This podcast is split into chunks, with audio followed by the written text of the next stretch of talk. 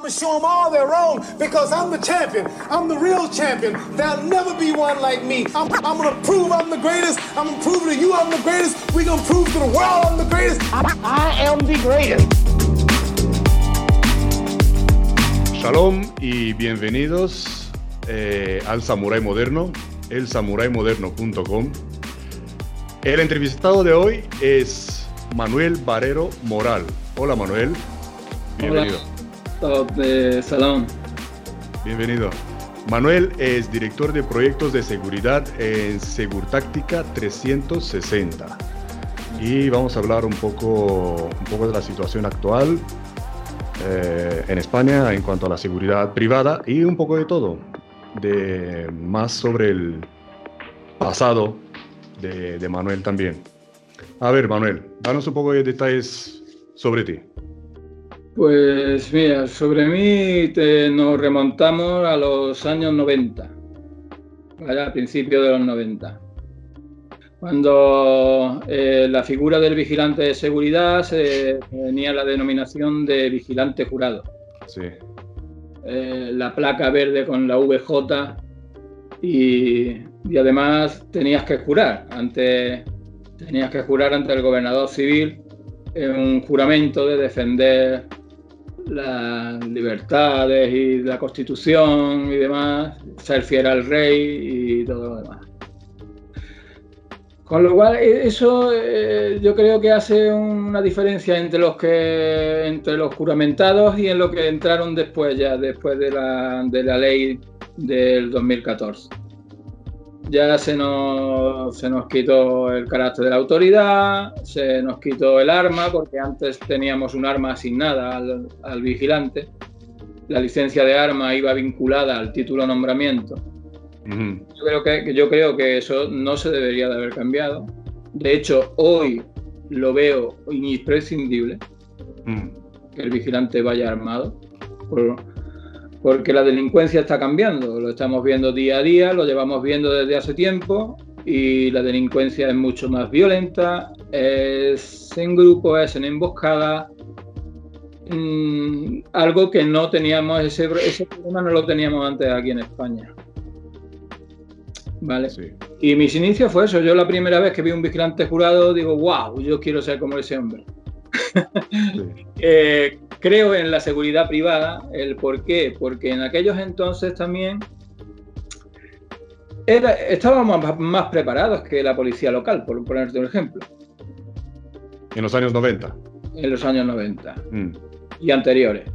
Había policías locales que, que veías una denuncia y, y te, te echaba a reír de cómo estaba escrita, ¿no? Sí no tenían, no se le pedía tampoco la cualificación que se le pide hoy a un policía local, que no estoy desprestigiando a nadie, ¿eh? no, no, quiero, no quiero problemas con eso.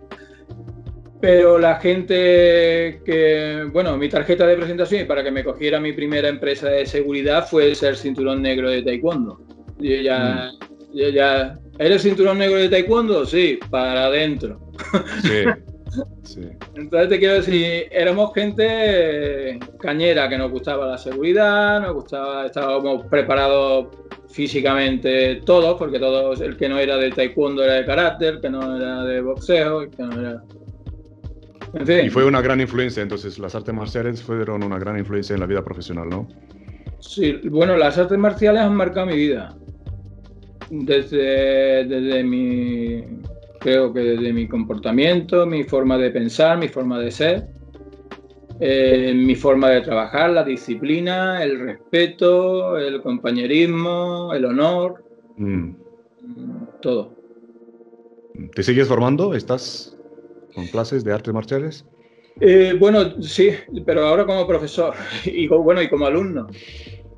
Porque, bueno, como eso, me inicié a los 16 años recién cumplidito, me inicié, vino un coreano a, aquí a mi pueblo y vi el coreano, yo ya había visto en Barcelona el taekwondo y me enamoré del taekwondo, de la dinámica, la rapidez de pierna, el teaming, el, no sé. Sí.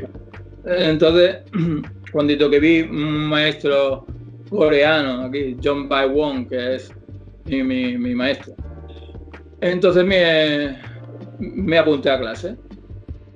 Y en aquellos años, eh, él que, venía de Corea eh, daba las clases como, como en Corea, con un palo así de grande en la mano y el que no, pomba. Sí, sí. Muy, era, fue, era muy duro, muy duro, muy duro. Después cuando ya alcancé el primer dan de, taekwondo, eh, le, empecé a preguntar por el Hapkido, que, que, aquí en España no se conocía el Hapkido todavía. Mm. Lo que pasa es que él eh, venía, había aprendido el Hapkido en una unidad antiterrorista ahí en Corea del Sur. Y entonces decía que aquí los, españolitos, como decía él, tenían mucho miedo. Por el dolor, las lusaciones, las proyecciones. Y bueno, a mí me le seguí insistiendo, le seguí insistiendo, hasta que me dijo, encuentra un alumno de tu nivel y empezaremos a hacer hapkido. Entonces a un compañero que, hacía karate, no tenía que ver nada con el taekwondo, pero era, era un tercer dan de karate, le, dije, vamos a hacer el hapkido. Y dice, no, será aikido. Le digo, no, no, no, aikido es japonés, es una cosa, hapkido es coreano, es otra. Ah, no sé, bueno, vamos a probar. Y actualmente obtengo el segundo dan de, de. Mm, ya me empecé bueno, entre ese, ese, ese espacio de tiempo, cuando cambió la ley, mm, la verdad es que me desinflé un poco con la seguridad privada. Estuve trabajando, encontré un trabajo en una empresa, en una gran empresa constructora que como es construcciones y contratas. Mm. ahora, eh, y entré en el control de calidad para hacer las traviesas del tren de la alta velocidad, del AVE. Ajá. Allí estuve bastantes años eh, como también me sirvió la disciplina de las artes marciales para, el control de calidad, porque fue muy importante, es donde era, se estaba creando la, moda, la firma España, que fue muy importante, cuando la Expo 92, cuando todo eso, ¿no? Eh, entonces fue, fue un proyecto bastante bonito, bastante meticuloso, pero claro, llegó el maldito 2008 con la crisis económica a nivel mundial. Y un país como España, que, su fuente de riqueza es el sol que tenemos, el turismo, eh, pues le pegó mucho la construcción, la burbuja inmobiliaria también hizo mucho daño. Y yo veía que allí en el trabajo, que el que era electricista, pues hacía sus cosas de electricista, el que era fontanero se iba a hacer sus cosas. Y yo digo, coño, digo, yo, he sido vigilante jurado, pues hay que activar esto. Y, me volví, volví a activar lo que es la placa y me dieron la placa de, vigilante, o sea, sí, de vigilante de seguridad. Sí. Y desde entonces, pues nada, empecé a trabajar otra vez, ya como vigilante de seguridad, no como, como vigilante jurado. Mm. Y seguimos. Tengo la suerte de, de trabajar con, digamos, los dos buques insignia de la seguridad, pero no quiero, no quiero dar nombre. Vale. Vale, los dos buques insignia de la seguridad en España y, en Europa por lo menos. Eh, todo el mundo sabe quiénes son. Y ahora estoy con otras dos grandes. Siempre yo hago el símil como en el fútbol, ¿no? Está el Real Madrid Barcelona y después pegamos el salto Atlético Madrid, Sevilla, Valencia, ya. Sí, sí, Pues así. Y ahora estoy en, un hospital. Eh, sobre todo lo más importante, ya te digo, eh, cubrimos todo porque vamos yendo de puesto a puesto, pero lo más mm lo más competitivo son las, urgencias. Sí, sí, sí, eso es muy interesante para hablar un poquito más adelante sobre, sobre la actualidad, sobre lo que pasa en los hospitales. Hospitales sabemos muy bien y cómo afecta a los vigilantes eh, esa realidad. Perdona, otra cosa que quería, porque eh, es que seguía con, lo, de la forma. Sí, sí, dale. ya una vez que, que llegué al segundo dan de, de ya empecé a interesarme por los sistemas policiales. Lo que es la defensa personal policial, mm. Entonces lo llevaba la Federación de Judo de aquí de España y su delegación aquí en Andalucía, como asociación asociada. Pero no me acababa de, cuadrar, porque que me hagan un kata de policial. Mm, no. Mm, eh, lo policial hay que trabajar los conceptos unos movimientos con tipo kata para probar un examen. Porque en, la, en los katas en no se aplican en la calle, ¿o por qué? Claro, claro. bueno, del kata, si ya tienes un gran, gran, gran, gran conocimiento de ese arte marcial, de un kata se puede sacar muchas cosas. Sí pero no lo veo para la aplicación. Prefiero un concepto que lo tengas claro y ese concepto lo puedes aplicar a cualquier situación de peligro, de alerta, de en el día a día, ¿no? Son más, más sencillo de, interiorizar que un kata. Sí, y hablando de, artes marciales, ¿cómo ves el Krav Maga para la policía? Pues el Krav Maga para la policía... Eh, yo lo veo bien, muy bien, de hecho. De hecho, eh, estoy, estoy bien metido ahora. Lo que pasa es que esto de la pandemia ahora nos ha cortado un año de entrenamiento. Sí. Llevo la línea de Martín Luna porque es, es como una conjunción, se adapta muy bien al hapkido que yo, que yo tengo ya una base muy buena con la defensa policial. Entonces, con lo que son los controles, muy bien. Pero aquí en España eh, hay, que hay, que, hay que relajarlo un poquito. Eh, eh, yo cuando lo vi la primera vez no lo entendí el Kamaga. la primera vez lo vi en una exhibición que había multidisciplinar de artes marciales. Mm y, veía las técnicas y, no, no, no, lo entendía, pero no lo había visto nunca, no sabía nada de la cultura, no sabía nada de... Ahora no, ahora estoy conociendo la cultura, tenemos una asociación hispano-israelí, se llama La Puente Álamo, donde, donde desarrollamos y, damos a conocer la cultura judía, no solamente el Kamagá. Sí. Y entonces eh, no lo entendí. ¿Por qué una si ya lo tienes cogido, ya lo tienes usado, por qué lo sueltas si pam, pam, pam, pam, pam? Mm, si ya lo tienes. Griétalo fuera. entonces. Sí. Oh, claro, hay que, ponerse, hay que ponerse en el escenario de lo que vas a hacer. Si vas a hacer una detención, no tienes por qué. Si estás en un entorno que hay varias gente, que hay varios de estos, pues me imagino que es, pues tiras, pom, pom, pom, y pendiente del otro porque ya viene el otro por allá. Sí. Mm, ponerte en situación hasta que lo comprendes, vale, pero de todas maneras aquí lo veo, hay que rebajar un poquito el nivel. Sí, sí, hay adaptaciones, ¿no? Se puede adaptar. Las cosas un poquito más light. Sí, sí, hay adaptaciones. Se adapta a, defensa personal para las mujeres o para, para niños o también para, para, defensa policial, ¿no? Que es ah, eh, la, la, la, finalidad es engrietar.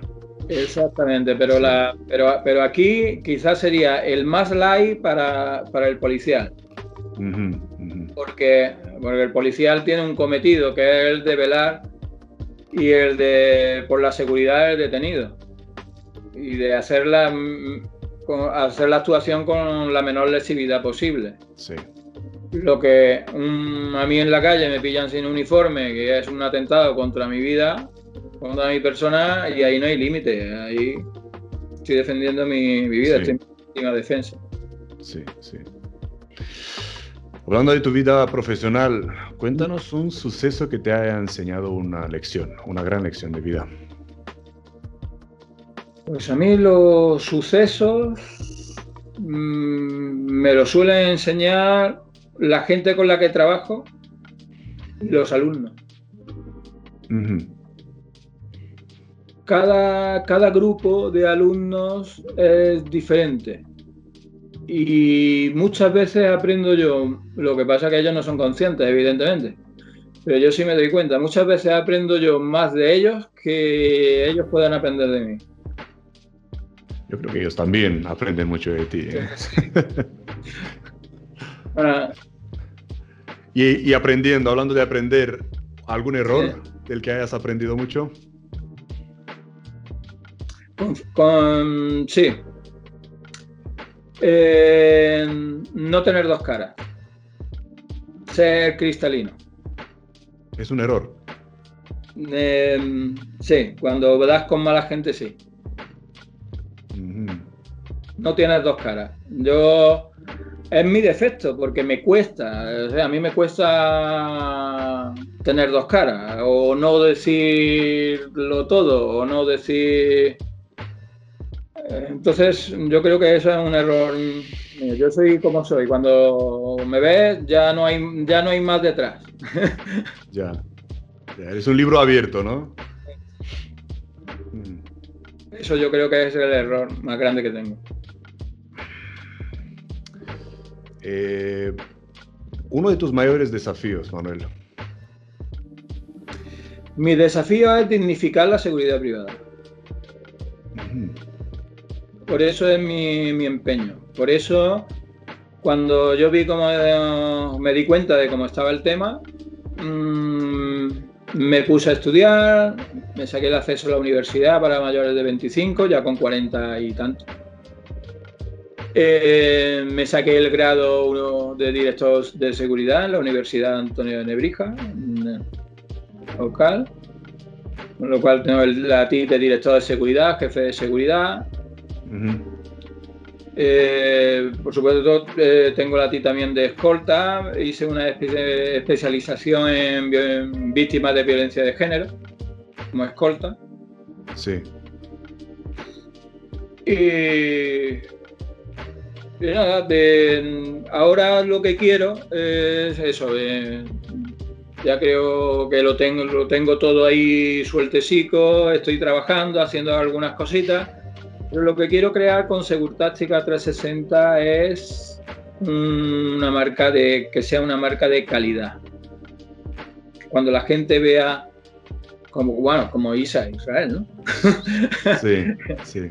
ve Isa Israel y dice, wow, pues yo quiero llegar un día a que si la gente se ha formado o le ha hecho un proyecto de seguridad, un análisis de riesgo, una de estos, lo ha hecho 360, Securtáctica 360, tenga la confianza de que es un producto de calidad. Ese es el granito de arena que aporta Sal. No puedo más. las instituciones no, no se puede. Me imagino que eso es lo que te enorgullece más, ¿no? De tu vida profesional. Sí. Mm. Y es darlo todo, todos los días, claro. Eso es difícil sí, también. Sí, sí, sí. Como examinando todos los días. En tu día a día, mm, ¿cómo ves trabajar con las mujeres en el sector? Bien, bien y necesario. Mm. Siempre y cuando den el nivel. No solo por cualquier por, por ser mujer. O sea, yo he tenido compañeras que trabajan más cómodo que, con muchos compañeros. Sí. Yo lo que no estoy de acuerdo es, por ejemplo, con la equidad esta que hay del 50% o el 40% que tiene que haber de plazas. De, yo pienso que cuando se hace un acceso o se hacen unas pruebas para coger una plaza, Mm. Se debe de coger a las personas, no por su sexo, ni por su condición religiosa, ni sexual, ni nada. Se debe de coger a las personas mejor cualificadas, que en definitiva son las que van a dar mejor servicio al sitio donde estés trabajando. Mm-hmm. sí, interesante. Pero no tengo ningún problema. Además, creo que son son necesarias por el tema de que hay mucha delincuencia también que son muchos delincuentes mujeres. Entonces se aprovechan de eso, de enseguida, oye, que me has tocado, que yo no sé qué. Sí. a la hora de, una actuación, de, los cacheos, de demás, pues sobre todo en los estadios de fútbol, que también, también lo hago con, con una de estas grandes empresas. Sí.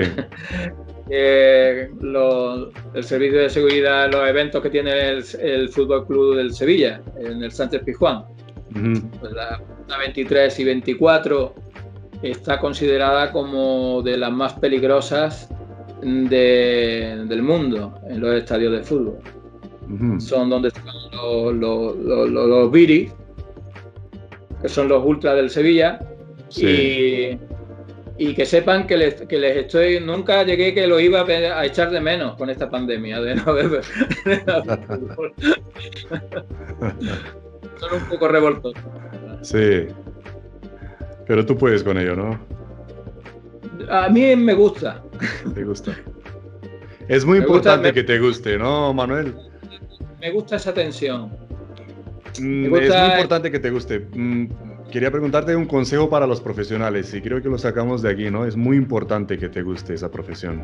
Sí, es mi profesión.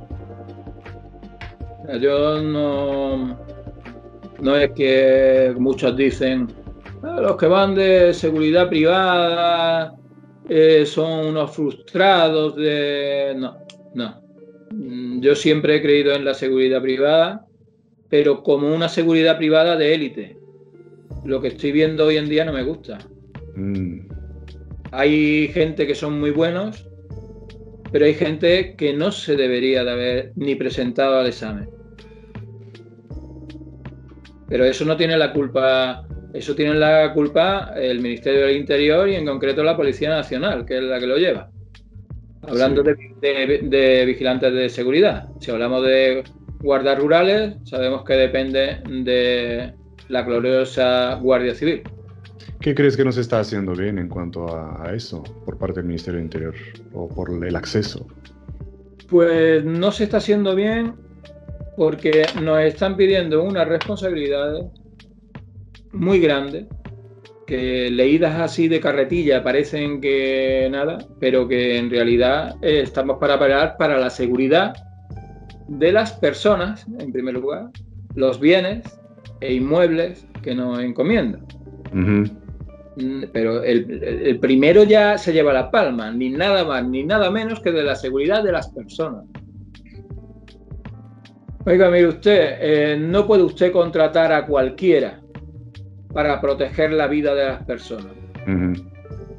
ese, ese profesional lo primero tiene que estar preparado para protegerse a sí mismo y tener los medios contundentes suficientes para defenderse y poder defender a los demás. Y eso lo sabe el Ministerio del Interior y eso lo sabe la Policía Nacional, que son los que redactan los temarios para acceder a las pruebas de vigilante de seguridad. Pero cuál sorpresa es que tenemos la ley del 2014, un reglamento del 2014 que todavía no se ha aprobado y los temarios son de la ley anterior, la del 2012. ¿Qué hacemos? Madre mía. ¿Qué hacemos? Mm. No, no hay por dónde cogerlo. Y, no se paran de sacar convocatorias. Sí. Yo no por, por, qué número podemos ir ya, pero si te digo cerca de las 500.000, no te digo nada. Otra cosa es que estén ejerciendo. Ejerciendo igual hay 90 o 100 mil en, España. Pero TIC sacada, acreditada, que cualquier, en, cualquier momento esa persona puede eh, trabajar de vigilante de seguridad, no paran de sacar. De hecho, yo el mes que viene tengo otra jornada de. Tengo clases de. Pero yo les doy defensa personal. Eh, aplicada se ha movido esto un poco. ¿Está bien ahí? Sí. Tengo eh, Y eso, la academia, pues, ¿qué hacen? Abaratar porque hay mucha competencia. ¿En dónde recorto? En las horas. Si de defensa personal tienes que dar 10 horas, eh, vamos a ver si intentamos dar 6. Ya, ya. Y si una de, de las cuales ellos pueden faltar un 50%, ¿no? ¿Cómo es? Sí, suelen, suelen faltar a la segunda. Sí. Ya. Yo, yo lo que hago es que para para que para dejarle con, digamos con un poquito de ganas para volver a la segunda clase pues dejo solamente solamente la, la, reducción y engreillamiento y cacheo para, para la segunda clase o sea, Mm, todo lo que son distancias, guardia de seguridad, guardia disimuladas, el, el lenguaje no verbal, el- todo eso lo, lo doy en la primera clase. Sí. Los golpes básicos se explican porque no da tiempo a que perfeccionen nada. Yo le, insisto porque eh, te lo pone en negrita en el tema 8 del temario, que es el primero, y te pone en negrita, el vigilante de seguridad debe, ¿eh? debe de formarse para eh, desarrollar su trabajo de todas las necesidades que le, que le surjan. Vale, ese es el consejo en negrita, pero ¿cuál es tu consejo personal? Mi consejo personal es que no se dejen engañar de que en este sector hay trabajo para todo el mundo. Que este trabajo, porque es un engaño, no hay para todo el mundo. Ya. Desgraciadamente hay para los que ya nos conocen y más con mi edad, ya cuando llegas a... Cuando ya pasas de los 40 45, si no tienes una buena, una buena presencia física y tienes un currículum engrosado y, y una cartilla de servicios que te lo acredite y te conozcan personalmente los jefes de servicio, los directores de seguridad, los inspectores, Sí. es muy difícil que te cojan. Prefieren a uno nuevo, aunque no sepa una papa. Y hay muchos clientes además que te dicen, los quiero recién sacados del horno y yo los formo. Vale, ¿y cómo pueden destacar entonces entre un tocho de currículums? ¿Cómo puede hacer uno destacar? ¿Nuevo o, o con experiencia? Pues hombre, yo como está ahora, el- lo debería en el, en el término medio. Yo creo que en el término medio casi siempre está el, el equilibrio, ¿no? Ujú. Mm, tiene, yo, ¿qué, ¿Yo qué es lo que hice? Pues yo tenía ya una edad avanzada y digo, bueno, yo tengo la experiencia, pero aquí lo que piden hoy en día cada vez es más titulación.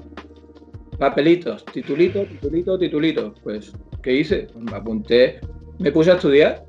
Mm. Tengo que equilibrar. Eh, ahora, Sí. eh, tengo que equilibrar mi formación personal que tengo y acreditarla con titulación reglada. Ya, ya. Porque yo creo y se debe de que la, la seguridad privada debe de ser un grado de formación profesional. Ya. Es a lo que, a lo que hay que ir. Profesionalizar la, la seguridad privada. Sí. Y el que es jovencito, saca la placa, pues igual, fórmate, pégate a gente que lo hay muy buena, aprende, lo que anota. Yo siempre llevo mi papelito y mi bolígrafo para apuntar cositas. Mm, invierte en buenos cursos con buenos profesionales. Y ya está. Eh, con unos te irás decepcionado. bueno, cuando, cuando, eres, cuando eres nuevo no te van decepcionado de ninguno. No te la verdad, porque todo te parece bien. Lo primero todo te lo crees, todo te lo. Después ya cuando ya tienes una experiencia, pues vas a un curso, pero bueno, a lo mejor te llevas dos detalles, pues me los guardo. Ya está. Bueno, mm. he venido aquí, me he gastado un dinero. Para dos detalles, pues vale, los compro. Además, no. Sí, sí. ¿Te refieres a, mm, a profesionalizar la, preparación, la formación de, la seguridad privada tal como se hace para la seguridad pública, ¿no? Sí. Hacer de ahí una carrera. Sí, sí, sí, claro. Es que yo creo que debe de ser una carrera como pilar fundamental que nos dice la Constitución. O sea, el, el ciudadano tiene derecho a una educación, tiene derecho a ser asistido a una salud, a una asistencia pública, y tiene derecho a tener una seguridad. Pero no podemos tener un policía, desgraciadamente, en la puerta de cada casa. Hmm. Cuando nosotros estamos reconocidos eh, por la ley de seguridad como auxiliares de las fuerzas y cuerpos de seguridad. Sí. Esto se ha hecho valer, pero mm, parece que hay una mano negra que nunca salimos en los medios de comunicación, nada más que cuando sale algo, alguno haciendo una mamarrachada. Sí, ya. ¿Cuántas veces hacemos cosas y actos buenos todos los días? Así. Con el trato a la gente. Con. Yo mismo tengo una, cosa que se me acaba de venir a la cabeza. Eso fue en una feria de Córdoba me encontré a un niño extraviado, de, debería de tener unos 7, 8 años. Se habían vuelto los padres a hacerse una fotito en el pórtico de la, de, la feria. Sí. Y entre medias pasaba una gente y bueno, yo estaba donde estaba haciendo el servicio, me encuentro al niño con el corazón encogido, desconsolado, llorando, desorientado. Digo, oye, ¿qué te pasa, chaval? Mis padres, mis padres, que no los veo, ¿estás perdido? Ah, pues ya está, no te preocupes, ya estás conmigo, no te preocupes. Bueno, venga, ponte aquí, lo hidraté, le di agua y llamé a, llamé a la Policía Nacional, al 091 y nada. Enseguida, bueno, pero el niño cómo está? No, el niño está bien, el niño está conmigo. Ah, está con usted, sí, vale, muy bien, va para allá. Cinco patrullas se presentaron. Cinco patrullas. Bueno, pues no me pidieron ni la TIP. Se llevaron allí, localizaron a los padres, porque claro, los padres fueron al dispositivo que tenía la Policía Nacional en, el Real de la Feria. Enseguida, ya cuando recibieron la noticia mía de que un vigilante de seguridad había llamado que tenía un crío que estaba extraviado tal y cual, pues, se encontraron enseguida. El crío estuvo perdido, no llegaría una hora. Sí. Pero a mí ni me, ni me preguntaron por la TI. Ellos entregaron al niño a los padres, el puntito se lo entregaron ellos y el vigilante de seguridad ni ha aparecido. Te iba a preguntar, por lo menos tenías reconocimiento de los padres. No, no, los padres tampoco. O sea, porque no sabían qué ha pasado de verdad. Se lo entregó la Policía Nacional. Sí, sí. Pues ahí, hola, muchas gracias, sois los mejores, soy la leche. Ya. Y ya está, y yo seguí allí en mi puerta trabajando para donde, donde estaba trabajando y ya está. Pero mi satisfacción personal, cuando yo me monté en mi coche y iba camino de mi casa de lo que había realizado, eso no se me olvidará en la vida. Claro, claro. Eso te alimenta. Sí. Mm. Vamos a la situación actual. ¿Cómo te afecta a ti, Manuel, la situación actual del coronavirus en tu vida profesional y personal? Sí, van vinculadas las dos. Sí. Van vinculadas las dos y, a mí doblemente porque mi mujer trabaja en el hospital, en, en, otra sección, sí. sección de limpieza, que está muy implicada, donde tienen que entrar a, a desinfectarla, donde haya pasado un posible COVID. Ya que sea un posible, haya una sospecha, ya hay que hacer un protocolo de desinfección, se tienen que poner todos los EPI, como los ve con las máscaras, los capuchas, plásticos, pues imagínate. Y es un riesgo donde ellas tienen que entrar a las UCI y donde ven a los enfermos que están asistidos, están en con coma inducido. Y vemos cosas muy gordas. A pacientes o a, los familiares. Mm, bueno, más, que con los pacientes nosotros lidiamos con los familiares, pero son también factores de riesgo porque han estado en contacto directo con el paciente. Me estabas contando antes de, la, de que empecemos la grabación de incidentes que tienes con familiares violentos. Sí, sí, sí, sí, sí, sí. Ahí, mm, porque la gente está muy crispada, está ya saturada. Son mucho tiempo, confinamiento, ahora esto, las mascarillas, el miedo, la, las noticias, COVID, COVID, COVID, COVID. Eh, entonces la gente está muy crispada, está muy crispada y con nada, con nada salta la chispa. Sí. Entonces tienes que, tienes que andar con, mucha, con mucho tacto, mm. eh, tener mucha empatía con las personas. Eh, ponerte en su lugar. yo lo primero que hago cuando viene alguien corriendo, cuando viene alguien con un niño, cuando viene alguien, me imagino que voy con un hijo mío, con... Sí pongo en su lugar. No hay que decir, oigan, no se puede pasar. Ya. Una restricción más. Entre el no y el, hay muchas hay muchas formas de decir eh, no. Sí, sí, claro. Cuando llega un coche a urgencia, se baja con alguien enfermo y sale un vigilante de seguridad. Oiga, el coche me lo quita de ahí. No, espérate, Primero es el enfermo. Sí. Usted, debe la documentación, ¿Está, ¿Está atendido su familiar? Sí. Pues haga usted el favor de quitarme el coche, por favor. sin problema. Tacto, tacto y empatía, sí. Sí, sí. ¿Cómo crees que ha cambiado la seguridad privada, Manuel, ahora con esto del coronavirus? Pues yo creo que le ha venido bien. Yo creo que le ha venido bien. Porque quieran o no, algunos, alguien, no lo sé, nos han hecho valer.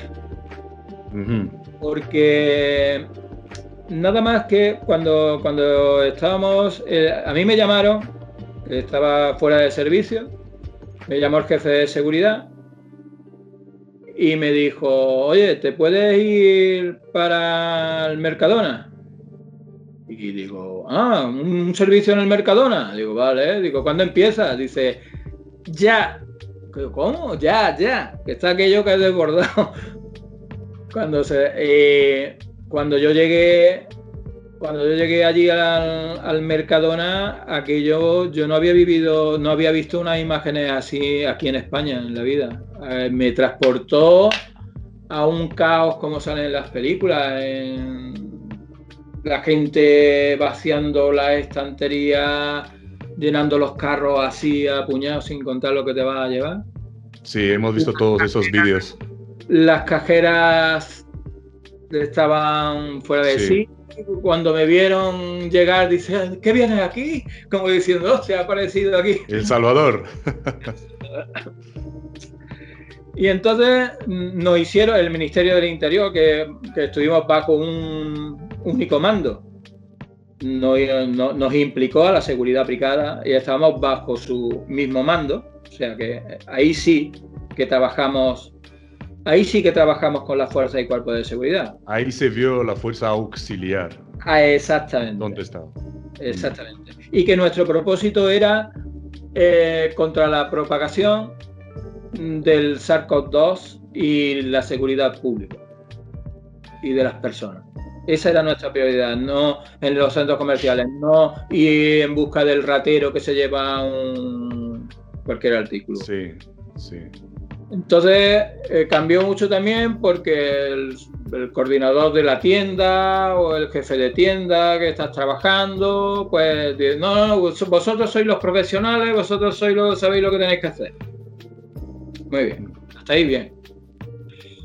Cuando fuimos rebajando las fases, ya no, ya no era así. Ya estaba el, el, control de acceso controlado, el aforo controlado. Sí.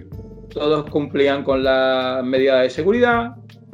Ya era el jefe de tienda el que quería decirte lo que tenías que hacer. Sí.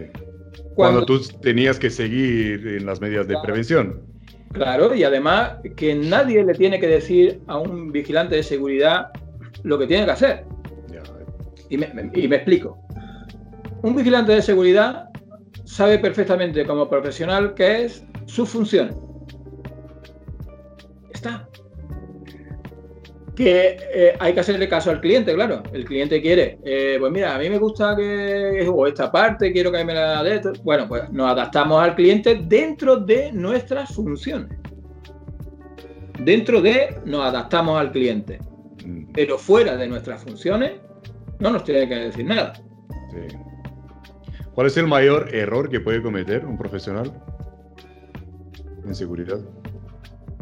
Hablando de sus deberes. La confianza. Yo creo que la monotonía, la confianza. De que aquí no pasa nada. Mm. De que va a decir al final del turno que no hubo ninguna incidencia. Ah, esto ya han venido otras veces y, y no la han liado. O de cinco la lían una. no confiarse. La confianza mata al gato, dice. ¿Cómo crees que va, cómo, cómo ves el futuro de la seguridad privada en España ahora con todo lo que está pasando? Pues el camino que están tomando ahora mismo lo veo mal, pero creo que van a tener que rectificar muy pronto. Y me explico. Ahora están haciendo una gran inversión en, en tecnología. Ahora es todo eh, seguridad, tecnología. Drones. sí, pero mm, no.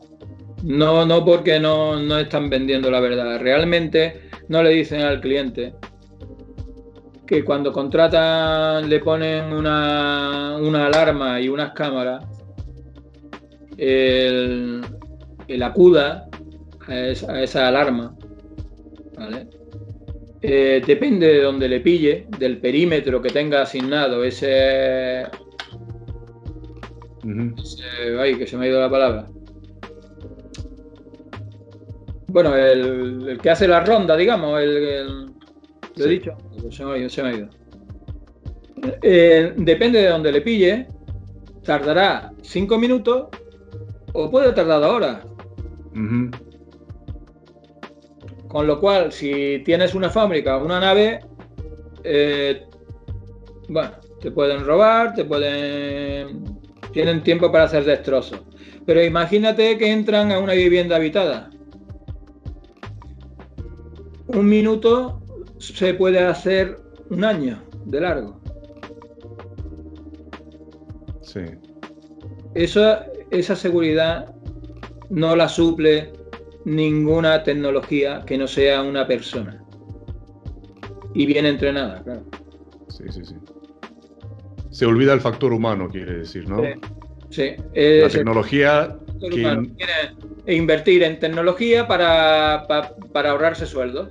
Sí. Entonces yo creo que hay que dotar, como, como he dicho antes, el equilibrio. Hay que invertir en personal y en tecnología pero no. O, hacer, bueno, todo lo que todos conocemos, ¿no? Como los círculos, de tener un centro de, agentes que tengan una respuesta inmediata a cualquier alarma que te entren y inferior a cinco minutos. Sí, eso pasa en otros países. Sí, hay, hay unas, unas patrullas privadas de las empresas privadas que responden, que acuden rápido a una alarma. Pero sabemos que aquí en España esto es responsabilidad de la policía, que no pueden haber intervenciones de la seguridad privada, sino la policía responde ante las alarmas. Bueno, sí, ellos, el, ACUDA era la figura que se me había ido antes. El ACUDA, sí. Ellos, tienen el ACUDA cuando saltan una alarma. Pero es que ese ACUDA tiene un radio de trabajo muy grande. y a lo mejor le saltan dos alarmas a la vez y están una a 200 kilómetros de otra. Sí. Encima no estamos considerados como, como coches de emergencia. Con lo cual, si te pilla un radar, el, la multa la paga el vigilante, no la empresa. Sí. o sea, que el vigilante dice, aquí me voy porque voy con una carretera comarcal, que no voy por una autopista, no voy por una autovía, que hay que ir a 80 y va a 80. Ya. Que en autovía va a 120, va a 120, mientras en tu casa te están haciendo un destrozo. Ya, ya. Eso contando que no haya personas. Si ya hay personas, ya ni te cuento. Ya. Pero yo creo que esto va, va, a cambiar porque la sociedad está cambiando y el mundo está cambiando. Sí, una nueva realidad, ¿no? Sí. no paran de decírnoslo todos los días. Eh, lo que quieren eliminar cada vez más el, el dinero físico. El dinero, el submundo se va a seguir moviendo lo que va a cambiar es el valor. Eh, si no vale el dinero físico, mm, ese dinero, el valor de ese dinero físico se tendrá que sustituir por otra cosa, que no sabemos todavía lo que es. Mm. Igual es el agua. Puedes tener una habitación llena de oro y no tienes agua y yo tengo un pocito que tengo agua ¿Quién es más rico, tú o yo? El que tiene la fuente. Claro. La fuente, sí. Entonces eso me imagino pues que va a incurrir en más delincuencia, secuestros, cosas así. Se me ocurre ahora mismo. Extorsiones. Sí, sí, sabemos que nueva, nuevo mundo que surge después de la pandemia trae, va a traer nuevos delitos o no tan nuevos, pero con más incidencias y, y cada vez más, pues, lo he dicho siempre, eh, la, policía va, a usar más de nuestra fuerza auxiliar, de su fuerza auxiliar, que es la seguridad privada. Pero tenemos que estar preparados, tenemos que tener los medios. Y la formación, ¿no? La formación, elementalmente. Si, si no tengo formación, no me da una pistola.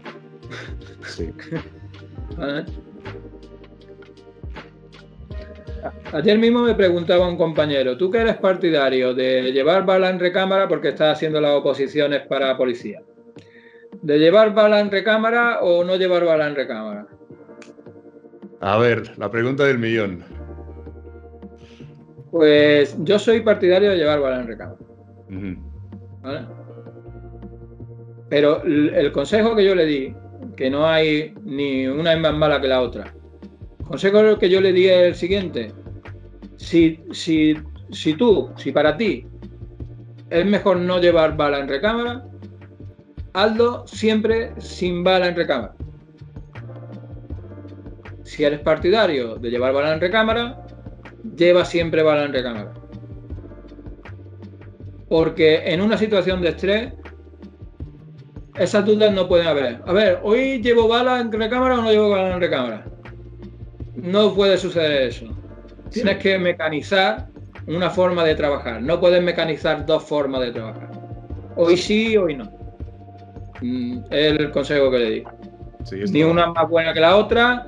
Yo creo que llevar, yo para mí personalmente creo que llevar bala en recámara es una ventaja en ciertas situaciones, sobre todo si tienes la otra mano ocupada porque la recámara de emergencia, bueno, pero como forma habitual. Pero vaya, para gusto los colores. Sí, depende mucho de las situaciones también. ¿Estás siempre preparado, Manuel? ¿Qué llevas encima? ¿Qué artículos? ¿Qué llevas encima? Sin lo cual no sales de casa. Bueno, pues no... A ver.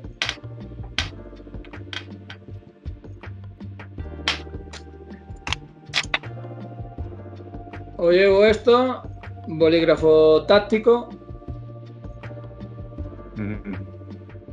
Cuando estoy de servicio debo de llevar, mm, lo llevo entre los guantes, o entre esto un cubotán que hace el mismo efecto. Pero lo llevo con una lo llevo con una cuerdecita para permitir soltar y, jugar con la mano abierta, agarrar y tal, mucho más. Vale, saca más y no se te cae. Esto es muy importante. Mm, básicamente esto. Llevo también por aquí que debo de tener. A ver. sí. El cuchillo. una navaja con apertura asistida, táctica. Mm, oye, y si ya te voy, a, te voy a enseñar la joya de la corona. A ver. Wow. Wow, wow. Esto evidentemente, esto es un Perseo de Enrique Descalzo, no sé si lo conoces, diseñador de cuchillos. Es están hechos a mano y esto es de una partida que se lo ha hecho al grupo de operaciones especiales del ejército español con sus símbolos. Vale, vale. Muy Una calidad excelente. Esto es la leche. Eh, no se encasquilla esto nunca. ¿Alguna vez te han sacado de apuros alguno de esos artículos? Sí, este. Sí, ¿no? Pero tampoco fue una cosa del otro mundo. Mm. Solamente pincharle aquí para poderlo volver y, cogerlo. Era un tío muy grande. Pero nada más, tampoco fue. Se llevó una gran sorpresa. Sí, cuando, cuando le rotas cuando le rotas el centro de, gravedad al cuerpo, por muy grande que sea, sí, sí, sí. vas al suelo. No, nada. Veo muchos libros ahí detrás tuya. ¿Tienes alguno en especial que te impactó mucho y que quieres recomendar? Bueno, el que estoy leyendo ahora mismo es eh, el de Pedro Baños, El control de la mente. El del coronel Pedro Baños. Eh, es un gran libro. Es un gran libro que te, ayuda mucho a ver las, las cosas oscuras y, leer entre líneas, ¿no? Y leer lo que hay detrás de cada cosa. De contrastar información, de... Lo veo un libro, está muy interesante, la verdad. Es muy importante, ¿no? Para Creo que me ayudó mucho también de... De Quique, se llama Quique, no me acuerdo de esto, que es el judo verbal. El judo verbal, sí, sí, sí. Judo verbal. Ahora, ahora tiene otra denominación, pero salió como judo verbal. bueno, salió la. Es la, técnica anterior. O sea, de hecho, en Estados Unidos es obligatoria usarla antes de usar la fuerza. el, tacto, como decías tú, ¿no? El tacto. Claro, la, empatía, hablar, eh, intentar, intentar hacer, intentar que haga el otro, que haga lo que tú quieres, pero que él crea que lo hace porque él quiere. Ya, ya, ya, ya. Muy, muy importante. Muy importante. Vamos a enlazar esos libros en la descripción del vídeo. ¿Y dónde te puede encontrar la gente, Manuel? Pues la gente me puede encontrar en Facebook, me puede encontrar en LinkedIn. Mm. En YouTube tengo publicado muy poco. Pues tampoco me gusta y, y bueno, estoy a la disposición de... Vale, vale, pues eh, vamos a poner los enlaces a tus perfiles para quien quiera conectar contigo para saber más. Eh, no sé, ¿quieres añadir algo más? No, yo sobre todo eso, incidir en que mm, es que la, la seguridad privada que no la vendan como, como un gasto sino que la hagan en un valor. Es lo difícil. aquí eh, la gente va, bueno, ¿usted qué quiere? Eh, a lo que el cliente quiere, ¿no? Al cliente hay que venderle el servicio que necesita. Mire usted, yo le vengo a hacer un trabajo de seguridad. Eh, ¿Qué es lo que quiere que le proteja? Tal instalación o tal, tal, se le hace un estudio. Sobre todo que hay que, hay que aplicar las tres reglas, ¿no? ¿Qué vamos a proteger? ¿De quién la vamos a proteger? ¿Y qué medios vamos a poner para protegerla? se hace un análisis de riesgo, se hace un análisis sismológico, se hace un, análisis delincuencial de la zona, se hace, depende de lo que vayamos a proteger, se hace eh, su estudio. Y de ahí, tanto medios tecnológicos como personas que se asigna a ese servicio, se hace, se hace el servicio de seguridad y se le dice al cliente, esto es lo que usted necesita. Ahora, él ya, bajo su responsabilidad, ¿en cuánto valora usted sus bienes o su vida? ¿Lo valora en tres? Pues quitamos esto. ¿Lo valora en dos? Quitamos esto. Usted elige. Pero lo que usted necesita es esto. Y no decir, Ah, ¿qué quieres? ¿Un vigilante? Dos. Oiga, pero usted tiene esto, este, este vigilante, eh, este servicio hay que hacerlo con armas. No, no, no, no, pero con armas que cuesta 160 euros más. No, no. no. Así no, así no se vende un servicio de seguridad. Ya, ya, ya. Es complicado, ¿no? Eso es como todo, no es solo en nuestro sector. Creo que todo lo que tiene que ver con ventas, ¿no? Mm. Sí, pero es verdad que eso tiene que cambiar. Tiene que cambiar y, eso va a cambiar solo con que todos pongamos, aportemos un granito, ¿no? Y, tú ya lo estás haciendo y, te agradezco mucho por, por todos los consejos que, que has dado, por, por poner, ponernos un poco al, al día y por levantar esas, esas preguntas que levantamos. Y te agradezco muchísimo, Manuel. Espero poder verte cara a cara y seguir haciendo, seguir hablando de ello en cuanto nos dejen viajar. Pues sí. Y, nada, cuídate, cuídate que estás trabajando en un hospital y espero que, que, no te pase nada por ahí. Nada, yo darte las gracias, para mí es un orgullo estar en tu canal. Yo te seguí, te seguía, ¿eh?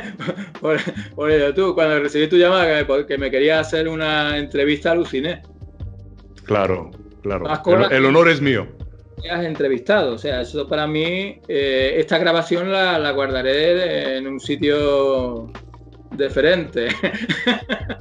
El honor es mío, Manuel. Muchísimas gracias. Gracias por, por aceptar hacer la entrevista. Muchas gracias y hasta la próxima. Salón.